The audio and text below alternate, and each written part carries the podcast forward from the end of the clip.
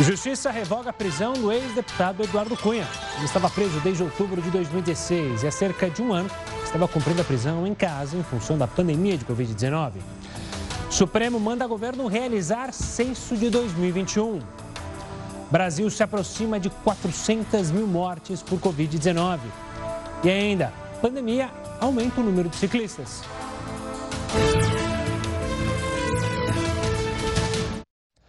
Olá, seja muito bem-vindo ao Jornal da Record News. Lembrando que nós estamos ao vivo também pelo YouTube e pelo Facebook da Record News. O Instituto Butantan disse que vai responder ainda essa semana todos os pedidos feitos pela Anvisa para começar a testar em humanos a Butanvac, a nova vacina contra o coronavírus. A Butanvac já começou a ser produzida. O primeiro lote terá um milhão de doses, mas o Butantan pretende armazenar até junho 18 milhões de doses e outras 40 milhões no segundo semestre. A vacina começa a ser produzida integralmente aqui no Brasil. Não dependemos nada, nada de importação, não dependemos nada, nada de licenciamentos. Ah, vamos ser autossuficientes.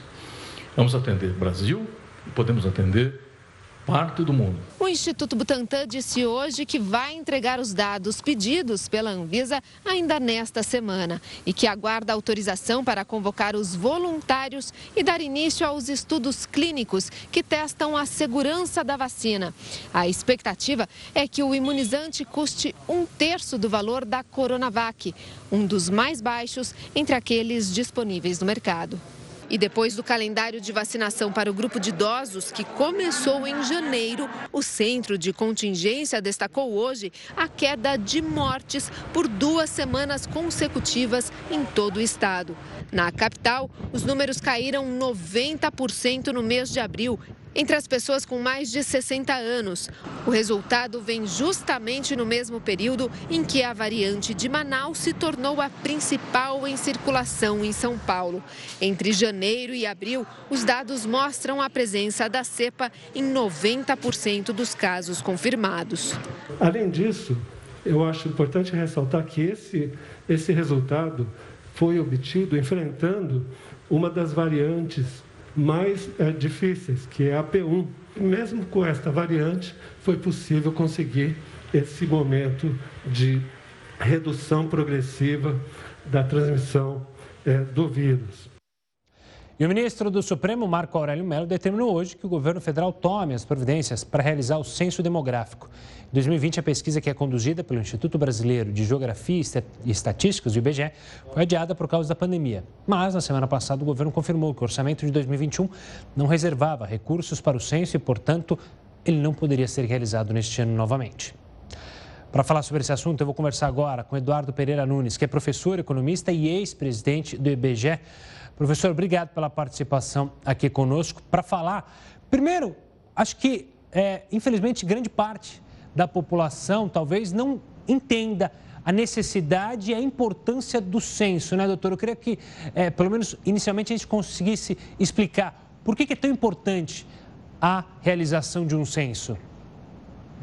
Bom, em primeiro lugar, eu diria o seguinte: o Brasil tem espalhado por todo o nosso território 80 milhões de domicílios. Desses 80 milhões de domicílios, vivem as famílias brasileiras. São pessoas idosas, são crianças, são adultos que trabalham, que estudam, aposentados, que estão em procura de emprego, que estão cuidando dos idosos e das crianças em casa e se espalham por todo o território. Em função da diversidade do país, nós precisamos saber não só quantos somos, mas onde cada um vive, em que condições de habitação vive, condições de locomoção para o trabalho, para a escola essas pessoas têm, as características do domicílio, se tem acesso a saneamento básico, iluminação pública, luz dentro da casa, se a casa tem banheiro dentro, banheiro do lado de fora, é, se os cômodos da casa são adequados para a quantidade de pessoas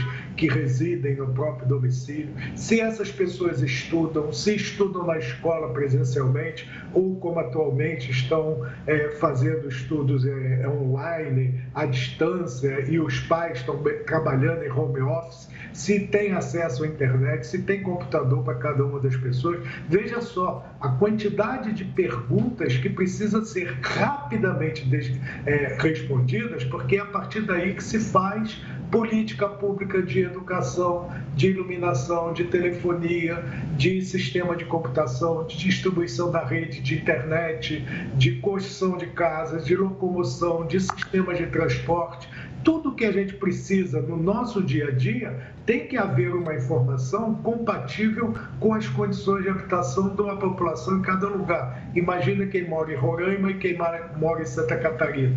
São perfis de sociedade muito diferentes. Então, para cada tipo de sociedade, tem uma política pública apropriada e adequada ao padrão de vida de cada localidade. Nós temos 5.570 municípios no Brasil. Professor, é, pelo que o senhor falou, a gente pode imaginar que dois anos de pandemia, né? Um ano, mais de um ano, mas a gente esteve em 2020, 2021 agora enfrentando a pandemia e deve enfrentar por um bom tempo, com a possibilidade de não termos o censo de novo.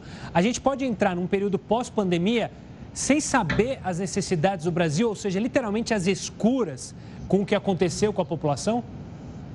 não só corre, corremos o risco de não sabermos o que aconteceu, como ficaremos impossibilitados de tomar decisões para melhorar as condições de vida daqui para frente. O retrato é fundamental para a gente olhar para trás e verificarmos se houve progresso ou não na nossa sociedade. O que falhou, como corrigir. O que ficou corrigido, como melhorar ainda mais. Tudo isso precisa de um retrato que, no caso brasileiro e no mundo inteiro é feito assim, a cada 10 anos é preciso que essa fotografia de uma nação seja atualizada para definir as políticas que serão adotadas no nível municipal, estadual e federal para os próximos anos. Nesse sentido, não, não tem cabimento em falar em custo alto porque quando a gente medir esse custo por habitante, dá algo em torno de um real por cada brasileiro pelos próximos 10 anos.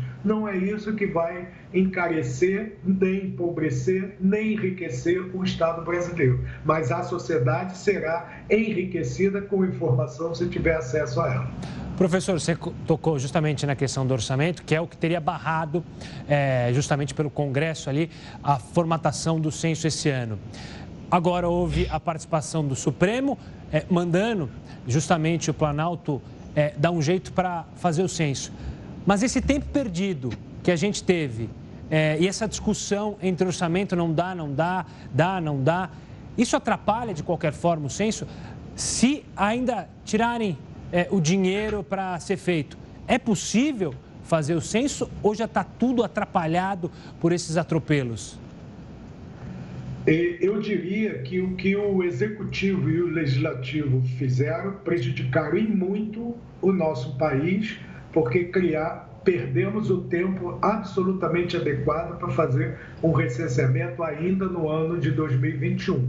Se esses recursos vierem para a instituição, é preciso que nós deixemos o IBGE decidir a melhor logística e a forma de planejar o recenseamento. Se o IBGE considerar que dá para levar adiante ainda este ano a operação, tenho certeza que poderá ser feito. Se o IBGE considerar que para fazer de forma apropriada o censo, é melhor que ele seja, replanejado para o próximo ano, na medida em que algumas operações que eram para ter sido feitas não foram feitas nesse primeiro semestre, a começar pela contratação de 100, 200 mil recenseadores. E é preciso saber que o recenseamento tem que começar no dia 1 de agosto, vale dizer, daqui a 100 dias. Então, nós temos que contratar chamar os, os que já se inscreveram, fazer o concurso, dar o treinamento, preparar todo o material, comprar os equipamentos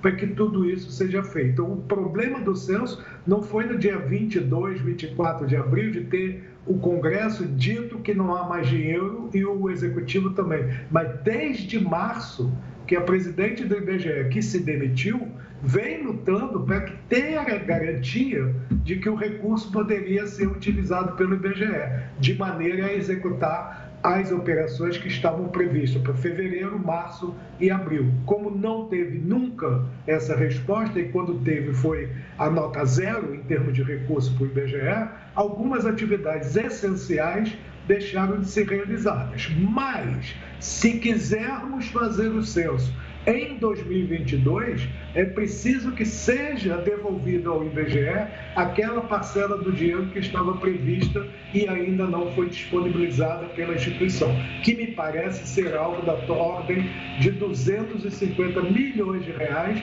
para fazer a etapa prévia ao censo. Sem esses recursos, nem 2021 nem 2022 poderá ser feito o censo. É um cenário tenebroso. Professor Eduardo, obrigado pelas explicações, pelas análises sobre o censo, ou melhor, sobre a falta de censo. Obrigado e até uma próxima. Olha, o governo está estudando a criação de um novo programa para que famílias mais vulneráveis tenham acesso ao botijão de gás. De acordo com o ministro de Minas e Energia, Bento Albuquerque, as medidas para a criação do programa estão sendo discutidas em parcerias com outras pastas do governo e devem ser concluídas nos próximos dois meses. A ideia é que o programa tenha o mesmo propósito da tarifa social, que garante desconto nas contas de luz. O ex-presidente da Câmara dos Deputados, Eduardo Cunha, teve revogada a prisão em um dos processos que foi condenado. A Justiça entendeu que Cunha poderá responder em liberdade, porque não há novas ações previstas contra ele. A decisão do Tribunal Regional Federal da Quarta Região foi unânime e revogou a prisão preventiva decretada no processo em que Eduardo Cunha foi condenado pelo ex-juiz Sérgio Moro sob acusação de receber propina de contrato de exploração de petróleo no Benin, na África, e de usar contas na Suíça para lavar o dinheiro. Mesmo com a decisão, Cunha continua em prisão domiciliar por causa de outro pedido de prisão da Operação Sepsis, que investiga esquemas de corrupção na Caixa Econômica Federal.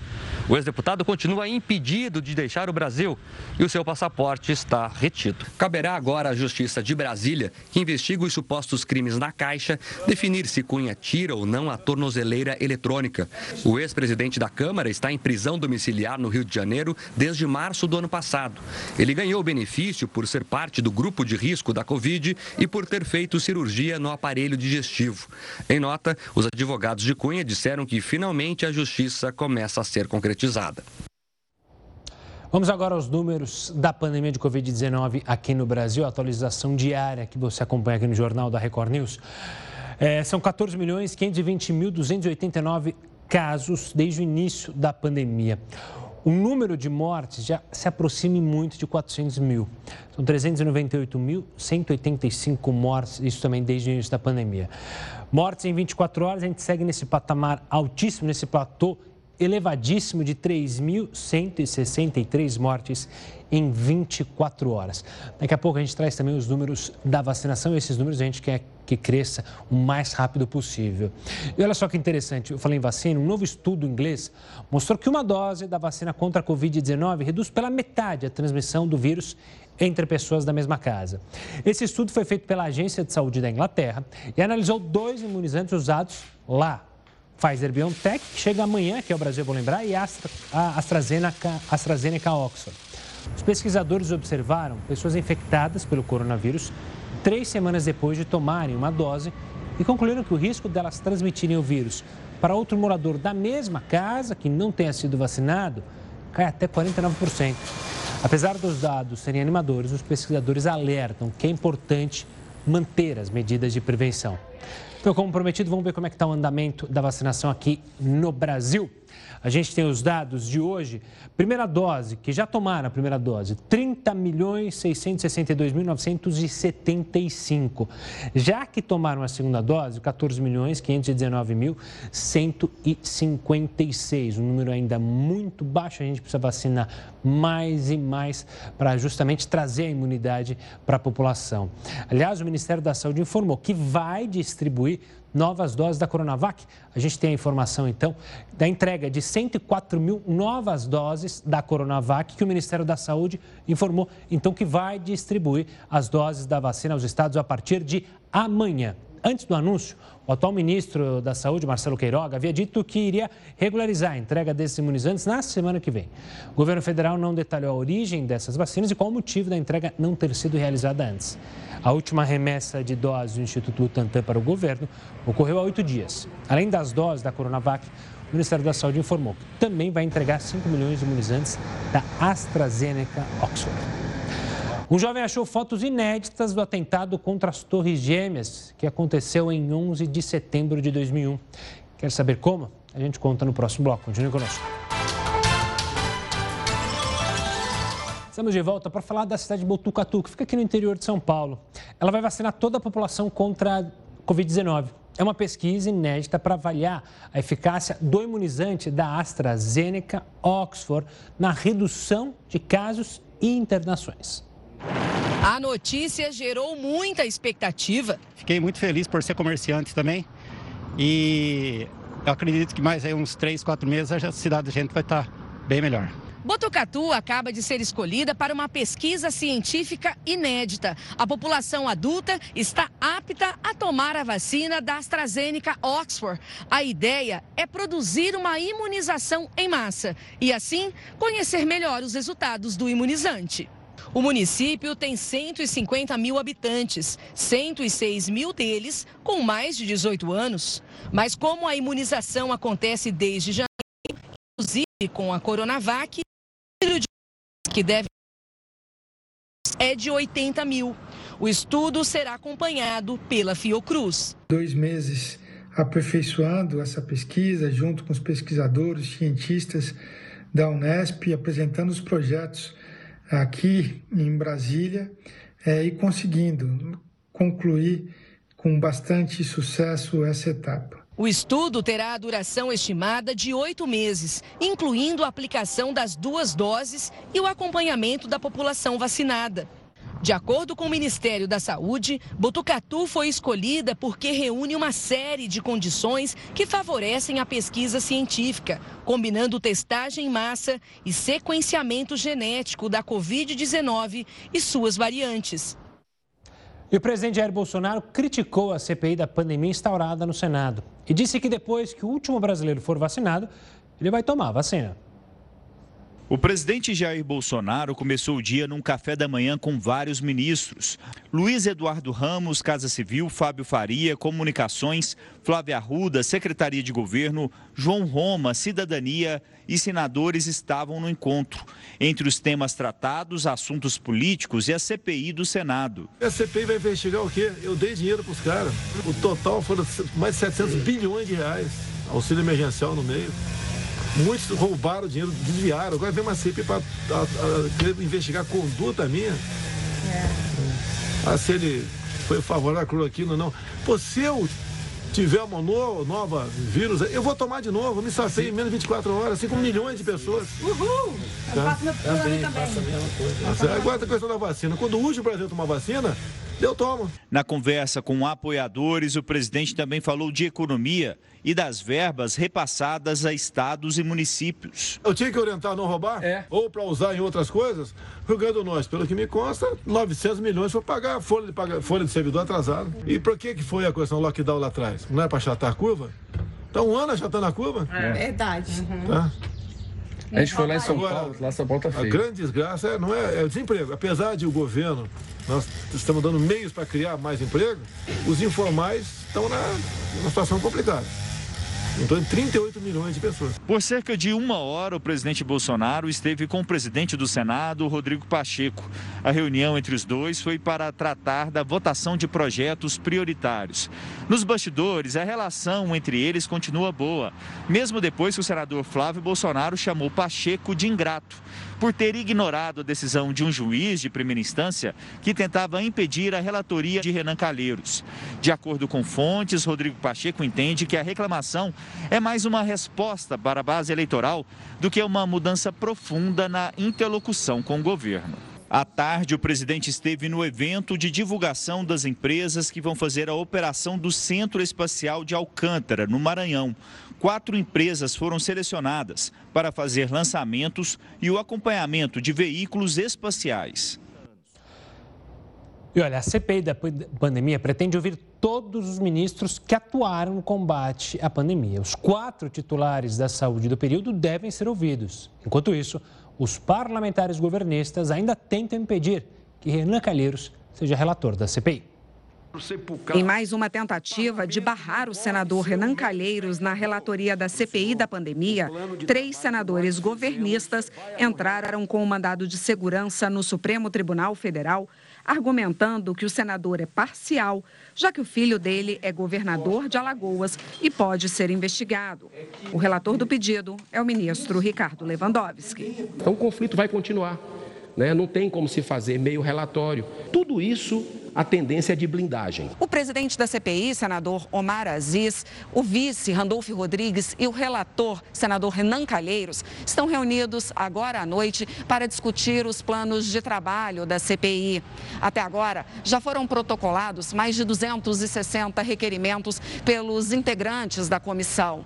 Neles, os senadores querem ouvir, por exemplo, os ex-ministros da Saúde, o ex-chanceler Ernesto Araújo, o ministro da Economia, Paulo Guedes, e também pedidos de informações ao Supremo e ao Ministério da Saúde.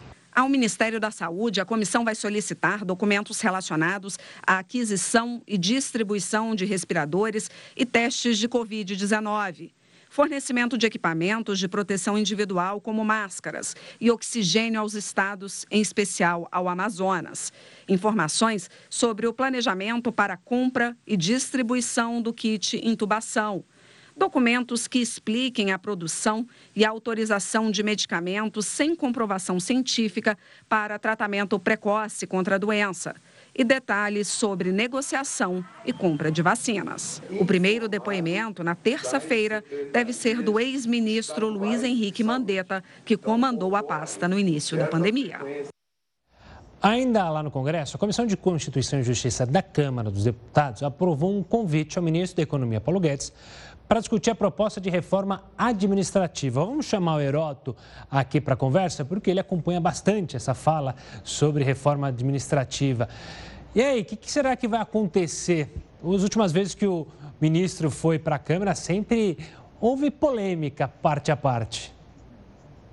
E olha, a polêmica vai continuar, Gustavo, pode ter certeza, porque isso é um tema bastante polêmico, reforma administrativa, e é necessário que a população brasileira toda acompanhe direitinho o que vai acontecer lá, porque isso tem a ver diretamente com todos nós. Só um detalhe, uma reforma como essa, ela é uma PEC, então não é fácil aprovar, não. Vai ter que ter três quintos do voto na Câmara, três quintos do Senado e é duas votações em cada um. Então o negócio é brabo, é um negócio para começar agora e até o final do ano para saber se passa ou se não passa. Mas uh, também tem uma coisa interessante que é o seguinte, que eu preciso explicar para o pessoal. As modificações que aconteceram no funcionalismo público federal, elas atuam em cascata no Brasil, coisa que eu venho explicando aqui. O que acontece? mexe com o funcionalismo público federal, vai mexer com o estadual e vai mexer com o municipal. Vou dar um exemplo. Na reforma está proposta, por exemplo, o fim da estabilidade para o funcionário público. Não para todos, mas para uma boa parte. Hoje todos têm, fez concurso e está estável. Se a reforma passar, só os chamados funcionários do Estado é que vão ter essa estabilidade. Demais não vão ter mais. Mas veja bem, se eu mexer lá no governo federal, os estados poderão fazer a mesma coisa, os municípios também. Então você veja que tem um efeito cascata, vai chegar até próximo da população brasileira de uma maneira geral. Outra questão é o seguinte: é a discussão também dos salários. Se os salários dos funcionários, principalmente da elite dos salários dos funcionários públicos, elas são compatíveis com a iniciativa privada, que geralmente é maior do que a iniciativa privada. E mais, é, precisa de uma grana para poder manter uma máquina tão grande quanto essa. Tem uma ideia? Eu vi aqui um cálculo dizendo o seguinte: uma boa parte do, dos, dos funcionários se aposenta aos 59 anos de idade. Se ele for viver até os 80, ele vai, fazer, vai, receber, vai receber 21 anos de aposentadoria para saber se o caixa da Previdência aguenta isso ou não. Outra questão relevante também, dá conta do seguinte, de que pelo menos o um conjunto de 69 mil funcionários públicos, pessoal da elite, eles custam 8 bilhões e 300 milhões de reais por ano no governo federal. Depois tem aquela cascata que eu expliquei aí. Então é uma grana muito grande. Então a discussão aqui é grande. Há um lobby fortíssimo dos funcionários públicos contra a reforma administrativa. A oposição também é contra a reforma. há um debate muito grande, mas a questão é o seguinte: e a grana, da onde vem? Bom, nós temos que olhar a grana, porque a grana, logicamente, vem. Ah, tá aí, ó. Olha, olha o nosso aí. querido impostômetro aí, olha ele aí. Ele não larga da gente, Gustavo. Impressionante, não é? A gente fala no bolso, aparece o nosso impostômetro dizendo que nós já pagamos 867 bilhões de reais por ano para tudo, inclusive para isso que vai ser discutido na reforma administrativa. A partir daí, as pessoas formam sua própria opinião e depois decidem, lá com o seu representante, se ela deve avançar ou se ela deve ficar onde ela está. Boa, Heraldo, daqui a pouco a gente volta a se falar aqui no jornal da Record News. Vamos trazer agora algo inédito. Um jovem achou fotos do atentado contra as Torres Gêmeas, que aconteceu no dia 11 de setembro de 2001. O norte-americano Liam Nea mexia ali nos pertences da avó quando abriu um álbum e encontrou 38 fotos com ângulos inéditos, tirados logo depois que o segundo avião atingiu a torre do World Trade Center. As fotos pertenciam à tia-avó de Liam, que morava a cerca de um quilômetro do local do atentado. Nas imagens é possível ver o incêndio causado pelas duas aeronaves, as estruturas de metal das torres desabando, uma grandiosa nuvem de poeira e até mesmo como ficou o local quando a poeira baixou. Imagens impressionantes que até então eram inéditas. E o STF anunciou, a, aceitou, perdão, a denúncia apresentada pela Procuradoria-Geral da República contra o deputado Daniel Silveira. A gente volta em instantes para falar sobre esse assunto. Continue conosco. E daqui a pouco, o presidente dos Estados Unidos, Joe Biden, vai ao Congresso norte-americano para o primeiro discurso diante de deputados e senadores. A correspondente Evelyn Bastos tem as informações. Boa noite, Evelyn. Já se sabe o que ele deve falar? Oi, Gustavo, muito boa noite para você e para todo mundo que nos acompanha aqui na Record News. Olha, a expectativa é de que Joe Biden faça um resumo de suas ações no governo, já que na sexta-feira ele completa 100 dias à frente da Casa Branca. Ele também deve detalhar os próximos passos, inclusive um terceiro pacote econômico para a educação, que equivale a 9 trilhões e meio de reais. O combate à pandemia e os desafios na fronteira com o México também devem ser abordados. Neste ano, apenas 200 pessoas estarão presentes e do lado de fora a segurança foi reforçada por conta daquele recente ataque ao Capitólio. O evento está marcado para começar daqui a pouquinho, às 10 horas da noite, no horário de Brasília. Gustavo. Convidamos o professor Felipe Loureiro, que é coordenador de graduação do Instituto de Relações Internacionais da USP, para saber o que a gente pode esperar da fala do Biden, que já se aproxima, né? Agora é, a gente está próximo das 10 horas da noite e ele deve falar logo, logo é, nesse discurso. Nos últimos discursos do presidente americano no Congresso, a gente lembra Trump e Nancy Pelosi protagonizando cenas, é, no mínimo, vergonhosas. A gente tem as imagens ao vivo lá da movimentação, é, Felipe, já com a entrada dos parlamentares, a preparação para essa, para esse discurso. Felipe, a Evelyn falou um pouco do que, que ele deve falar, mas qual que é a sua expectativa nesse primeiro discurso é, do Biden aos congressistas? Olá, Gustavo, boa noite a todos e todas. Eu acho que a principal expectativa é, como bem foi colocado, fazer um resumo do que a administração Biden, nesses quase 100 dias, fez, tanto em termos de política doméstica, mas também em termos de política internacional. Acho que o foco vai ser política doméstica e eu chamaria atenção principalmente para o quanto a administração Biden vem colocando o Estado como absolutamente central para tirar os Estados Unidos da situação difícil né, que o país ainda se encontra, tanto do ponto de vista de saúde pública, de economia e de relações raciais. É muito importante, Gustavo, a gente lembrar que desde o início do governo, o governo Biden já propôs né, quase 6 trilhões de dólares em propostas econômicas de apoio à economia para tentar né, mitigar a crise de saúde pública, aprovou 1,9 trilhão já e tem né, quase aí 4 trilhões de um pacote de infraestrutura. Acho que perdemos o contato com o Felipe, vamos ver se a gente retoma. Essas imagens são ao vivo é, lá no Congresso norte-americano, da entrada, então, dos parlamentares. Essa que vai ser, obviamente, uma sessão muito mais reduzida do que de outrora, Nancy Pelosi e Kamala Harris aí presente, uma presidente é, da Câmara, a outra a presidente do Senado e a vice-presidente, obviamente, americana, é, acompanhando. Felipe já está de volta com a gente. Felipe, é, tivemos um probleminha no sinal. Por favor, retome só o finalzinho é, do seu raciocínio para então a gente continuar, é, já que para não ficar nada obscuro. Pode falar, Felipe.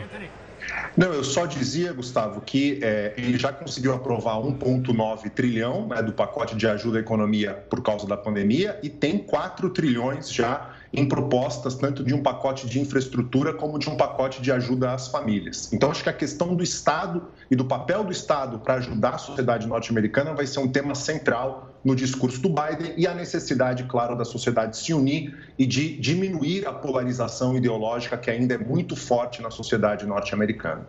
Isso que eu ia te perguntar, a gente, ele assume o país no momento é, de tensão, teve o ataque ao Capitólio. É, você acredita que nesses 100 dias ele já conseguiu acalmar, ou os, os Estados Unidos conseguiram acalmar o nível de tensão, ou ainda a tensão é muito alta no país? A tensão ainda é alta, Gustavo, mas se a gente olha nas pesquisas de opinião né, o apoio da população para esses pacotes, tanto o que já foi aprovado quanto os pacotes né, que foram propostos, a gente percebe muito claramente que há um apoio aí de 65% da população norte-americana à administração Biden. Mas ainda os republicanos estão fortemente dominados pelo ex-presidente Trump e a retórica do ex-presidente Trump é uma retórica ainda muito confrontacionista e há grupos de extrema-direita que, infelizmente, ainda se configuram né, como uma ameaça e, eu diria, como uma preocupação para a tranquilidade pública nos Estados Unidos. Felipe, você falou nos republicanos, os republicanos têm criticado bastante esses pacotes econômicos, principalmente porque para esse pacote econômico ir adiante, essas reformas, é preciso aumentar impostos, mas não impostos da classe média. O governo Biden quer justamente aumentar impostos dos mais ricos. É, isso mexe com a estrutura americana. É, como você vê esse desafio dele conseguir é, justamente aumentar os impostos é, dos mais ricos é, nos Estados Unidos? Sem dúvida vai ser bastante difícil e polêmico, mas é uma medida, Gustavo, que me parece muito importante, especialmente se a gente pensar né, que o avanço do Trump e o apoio do trumpismo junto às classes populares, trabalhadoras nos Estados Unidos, se deveu principalmente por causa do aumento da desigualdade socioeconômica no país, que cresceu bastante né, nas últimas décadas. Então, é necessário, sim, atacar a questão da desigualdade, atacar a questão da pobreza e, ao mesmo tempo, financiar esses pacotes que são realmente bastante caros. Como é que você financia isso? Daí vem a proposta do presidente Biden de financiar por meio de tributação a corporações, inclusive corporações que investem fora né, da economia norte-americana, e tributar sobre os mais ricos. Não há dúvida que isso vai gerar polêmica. O principal argumento é que isso vai deprimir investimentos, que as pessoas mais ricas que têm mais condições de poupar, portanto, investiriam menos, isso geraria menos emprego. Mas é bem bom lembrar, Gustavo, que o presidente Trump, o ex-presidente Trump, aprovou um pacote econômico em 2017 de alta redução de impostos e você não teve uma taxa de investimento tão significativa depois da aprovação desse pacote de redução de impostos. Então é óbvio que haverá gritaria, mas me parece que é uma medida extremamente importante para a sociedade norte-americana. Felipe, obrigado pela participação aqui conosco, analisando então esse discurso que será feito em breve pelo presidente Joe Biden e também a situação dos Estados Unidos. Um forte abraço e até uma próxima. A gente segue acompanhando, obviamente, quando o Biden começar a falar, você vai acompanhar, vai ver tudo aqui na Record News. Voltando para o Brasil, o plenário do Supremo Tribunal Federal aceitou denúncia apresentada pela Procuradoria-Geral da República e tornou réu o deputado Daniel Silveira. O parlamentar vai responder dentro do inquérito que investiga atos antidemocráticos. Em fevereiro, ele foi preso após publicar um vídeo em que defendia o AI-5, o ato de repressão da ditadura, e criticava duramente os ministros do tribunal. O Supremo não analisou o pedido de revogação da prisão domiciliar do deputado. Falando agora do Ministério da Saúde, a pasta anunciou hoje a antecipação da chegada de vacinas do consórcio global COVAX Facility. O primeiro lote do imunizante da Pfizer chega ao Brasil ainda nesta semana. Foi a terceira reunião do Comitê Nacional de Enfrentamento à Pandemia. Participaram o presidente Jair Bolsonaro e o presidente do Senado, Rodrigo Pacheco. O Ministério da Saúde anunciou a antecipação da entrega de vacinas do consórcio COVAX Facility, coordenado pela Organização Mundial da Saúde. Houve uma antecipação de 2 milhões de doses do consórcio COVAX Facility, previsto de junho para maio, fazendo um total do COVAX Facility 4 milhões para maio e um total mensal de 34,4 milhões de doses mensais, ah, salvo engano. O ministro Marcelo Queiroga falou sobre o atraso na segunda dose da Coronavac. Não há problema, os pacientes, assim que chegar a vacina Coronavac pode fazer é, essa segunda dose. O Ministério da Saúde também anunciou que nesta quinta-feira o Brasil vai receber o primeiro lote de vacinas da Pfizer. A remessa chegará no Aeroporto Internacional de Viracopos, em Campinas. Ao todo, são um milhão de doses que serão distribuídas de forma proporcional igualitária para as 27 capitais brasileiras, por terem capacidade de armazenamento do imunizante em temperaturas abaixo dos 15 graus negativos.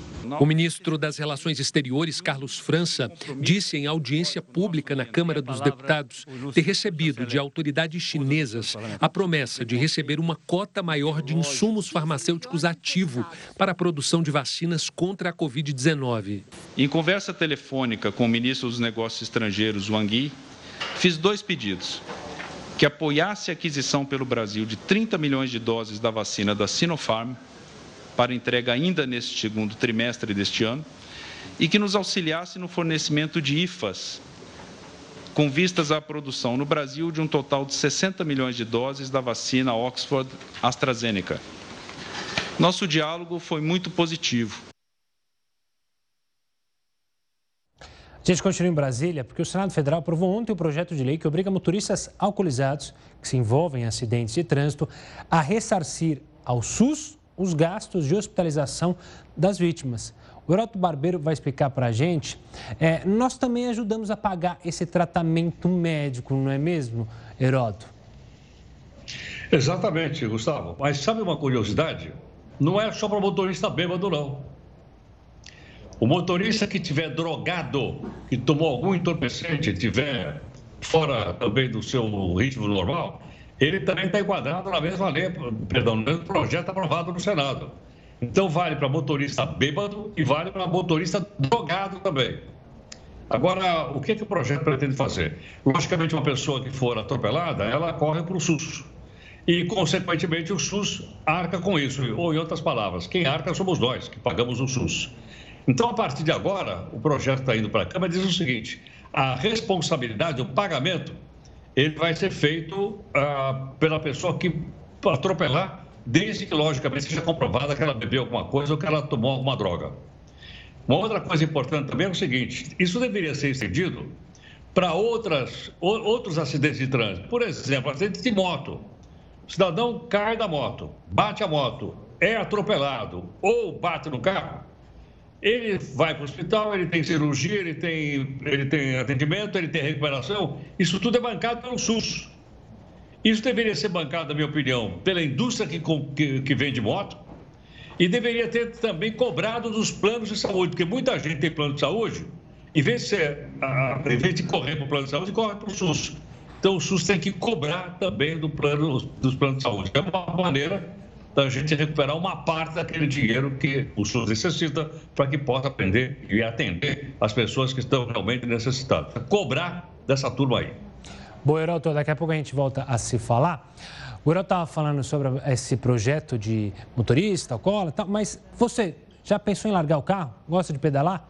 Pois é, muitas pessoas começaram a usar as bicicletas durante a pandemia, seja para deixar o carro na garagem ou como opção de lazer. A gente vai contar é, esse aumento e mostrar para você, mas é daqui a pouco, aqui no Jornal da Record News. Estamos de volta para falar que atletas e funcionários das Olimpíadas de Tóquio vão fazer testes diários de coronavírus durante os Jogos. Segundo os organizadores do evento, a medida vai reduzir o risco de contaminação. Até agora, o Japão aplicou apenas um quinto das doses da vacina compradas pelo governo. Ou seja, menos de 2% da população está imune ao coronavírus. É a campanha de vacinação mais lenta entre os países ricos.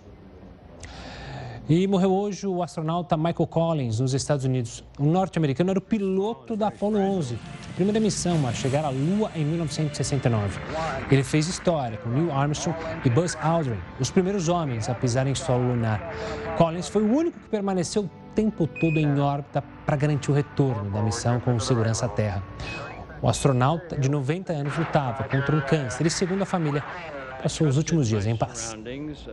Bom, ainda falando dos Estados Unidos, a gente falou um pouquinho, mas o governo americano revelou né, esse plano de investimento de 1 trilhão e 800 milhões de dólares em programas de educação e apoio a famílias que têm crianças pequenas.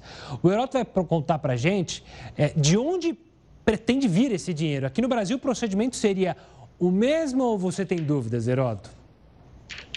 Eu tenho dúvidas. Eu tenho dúvidas, sabe por quê?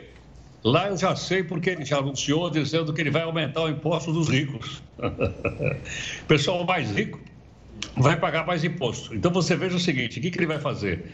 Ele vai tacar a mão no bolso dos ricos dizendo o seguinte: olha, o Trump reduziu o imposto de vocês, eu vou aumentar de novo. E aí eu vou ter essa grana para poder investir não só nesses, uh, em educação e também saúde, mas na economia americana de uma maneira geral. Ele vai realmente fazer isso. Agora, vamos supor que a gente fosse fazer a mesma coisa aqui, Gustavo. Você já pensou se a gente dissesse, vamos aumentar a carga tributária aí? Olha o pessoal chegando lá para né, falar lá no, no Congresso americano. Você já pensou? Se porventura alguém falar em aumentar o imposto aqui, nós já pagamos 36% de imposto. Se você falar em aumentar imposto, vai dar maior confusão. Agora, teríamos que aumentar o quê? O imposto também das pessoas mais ricas. Haja vista que o nosso teto de imposto de renda é 27,5%. Já houve época que foi 35%, depois ele acabou caindo. Então, é, como é que faz? Agora, estou chamando a atenção para o seguinte: lá o cara vai gastar e ele diz de onde vai o dinheiro. Aqui, o pessoal diz vamos gastar e não sabe de onde tirar o dinheiro. Quer dizer, mas o governo pode cortar gás? Pode. Onde é que ele corta? Cortou no Ministério da Saúde, no Ministério da Educação e nos outros ministérios. Ele não pode cortar, não pode cortar nem no Judiciário, nem no Legislativo. Não pode. Teria que ser iniciativa deles, para sobrar grana, por exemplo, para fazer o censo do IBGE, que foi suspenso por falta de dinheiro. O Congresso Nacional custa 11 bilhões por ano, se eles dessem um bilhãozinho, dava para fazer o, o, o, censo que foi suspenso, não é? Bom, é, eu acho que essas imagens que você está mostrando aí agora é da chegada do Biden, não é isso ou não? Sim, é, são Lá os senadores, os, os, ministros, é, também da Suprema Corte, o ministro da Suprema Corte que vai participar, é, todos chegando agora, essas são imagens ao vivo, Heroto. Ok. Lembrando, portanto, que no horário local, 9 horas da noite, e esse não é um discurso sobre a nação, sobre o Estado, mas é um discurso de dizer, olha, são 100 dias de governo e nós vamos então prestar contas aí do que nós fizemos até agora. Vamos ver se os americanos estão contentes ou não. Vamos sim. E olha, Heródoto, você fala dos impostos, é impressionante. Falar de imposto para elite é um absurdo. Falar que vai taxar, por exemplo, jatinho Ninguém fala, é, é, praticamente um assunto proibido no país. Não pode falar de aumentar imposto para classe alta, que já há um desespero. Dizem, já fazem um escândalo, falam que vai acabar o mundo se aumentar o imposto um pouquinho ali, se tiver que jatinho pagar, se helicóptero tiver que pagar imposto. Né? É impressionante como há defensores dessa classe do elitismo aqui no nosso país. Enfim, vamos ver é, o que vai dar tanto nos Estados Unidos quanto aqui no Brasil. A gente volta a se falar amanhã, Heroto, combinado? Até mais, obrigado. Tchau, tchau. Bom, vamos falar do Reino Unido, porque mais de 50% dos adultos já têm anticorpos contra o coronavírus. A informação está numa pesquisa divulgada hoje. O estudo foi feito a partir do sangue de voluntários e revelou então que houve variação na média. Na Inglaterra, por exemplo, 68% dos adultos apresentaram anticorpos. Na Escócia, 57%. Uma outra pesquisa também britânica mostrou que apenas uma dose da vacina de Oxford ou da Pfizer reduz pela metade a transmissão da doença. O Reino Unido já vacinou quase metade da população. Olha que dado curioso: uma nuvem de poeira provocada por uma tempestade de areia literalmente cobriu a atmosfera de uma cidade chinesa.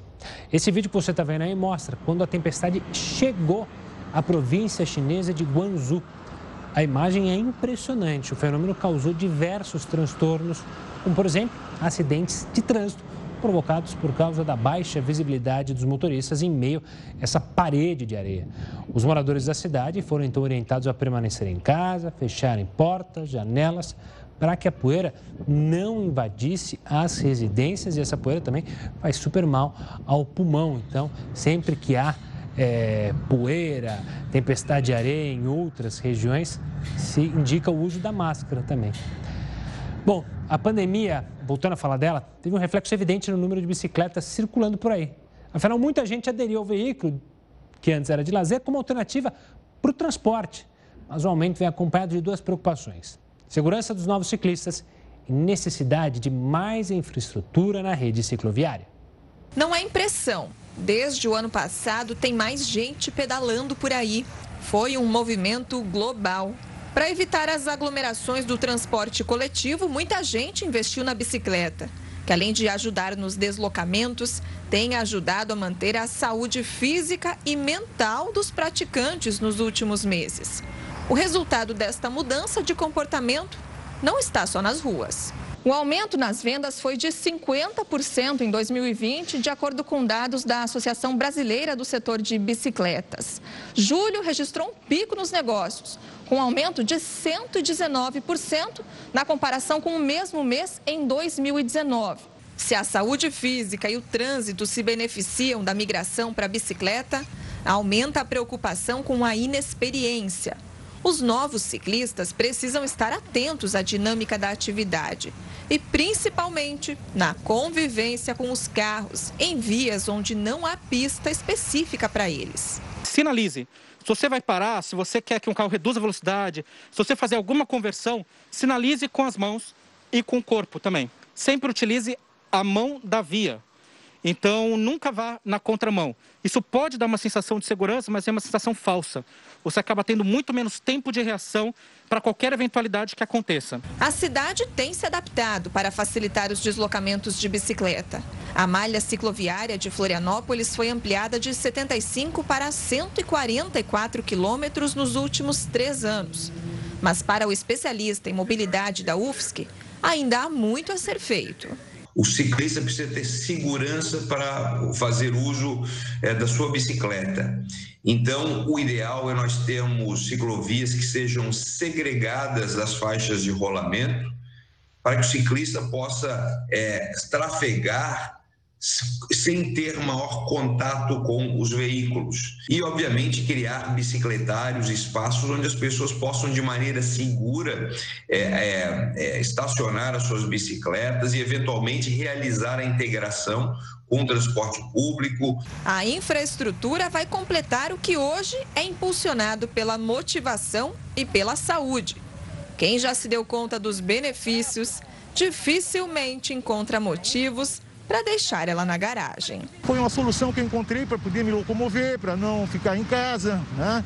Então, vez ou outra, ir para uma praia, né? E pedalo, pedalo de manhã todo dia. E o Jornal da Record News fica por aqui. Tenha uma ótima noite. Você segue bem informado agora com a Manuela Caiado News das 10. Até amanhã. Tchau, tchau.